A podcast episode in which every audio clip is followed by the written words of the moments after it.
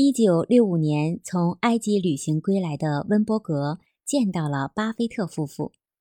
由于当时很少有美国人去埃及旅行，所以呢，温伯格急切的要把金字塔的幻灯片播放给夫妻二人看。结果，巴菲特却说：“我有个更好的主意，你不妨把幻灯片给苏珊看吧。我不如到卧室里读一份公司年报，这岂不是更好吗？”对于巴菲特而言，法老和金字塔都是无关紧要的东西。他只关心投资一件事儿。一次，温伯格告诉巴菲特，有一只水泥股票价格很低。巴菲特马上反驳说：“这只股票的账面价值毫无用处，只要查查七年里水泥股票的买卖记录就知道了。”巴菲特对自己的投资才能十分自信，却总会忽视朋友的感受。在温伯格家中，巴菲特阅读的是迪士尼公司的年报。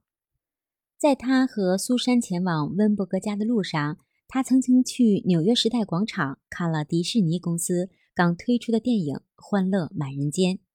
他对片中的女主角没什么兴趣，感兴趣的是迪士尼的股票。观影那天，巴菲特穿着呢子西服，夹着公文包，还有拿着爆米花。很多观众呢都在看着他，因为只有他没有带着小孩一起过来看电影。当电影开映之后，大家也就忘了这个怪人的存在。然而，巴菲特的心情却难以平静。他在想，如果今天和明天以及电影上映期间，这家电影院的票房收入有他的一份，那将是一笔不小的收入。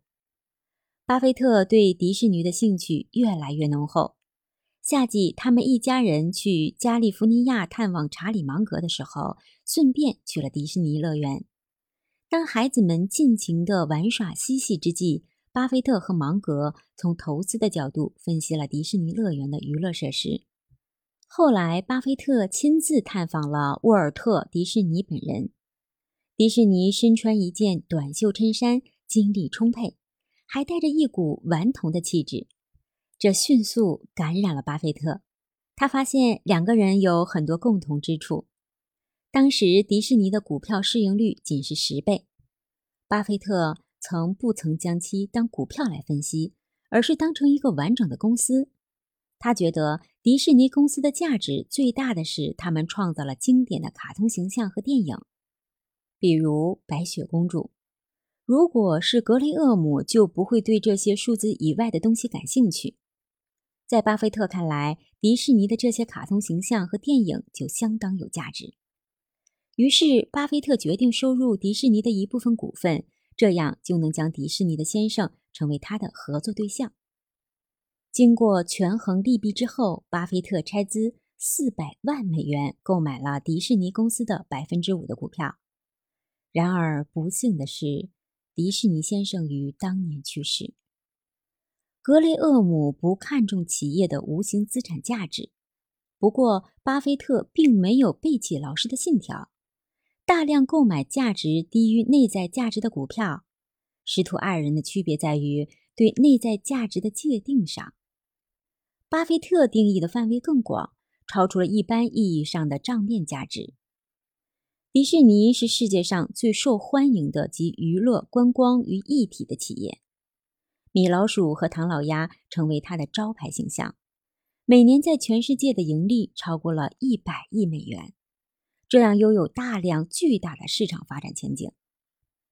投资迪士尼让巴菲特再次获得丰厚的回报，因为他原本就持有美国广播公司两千万股的股票，而在并购之后，股票又上涨了二十美元。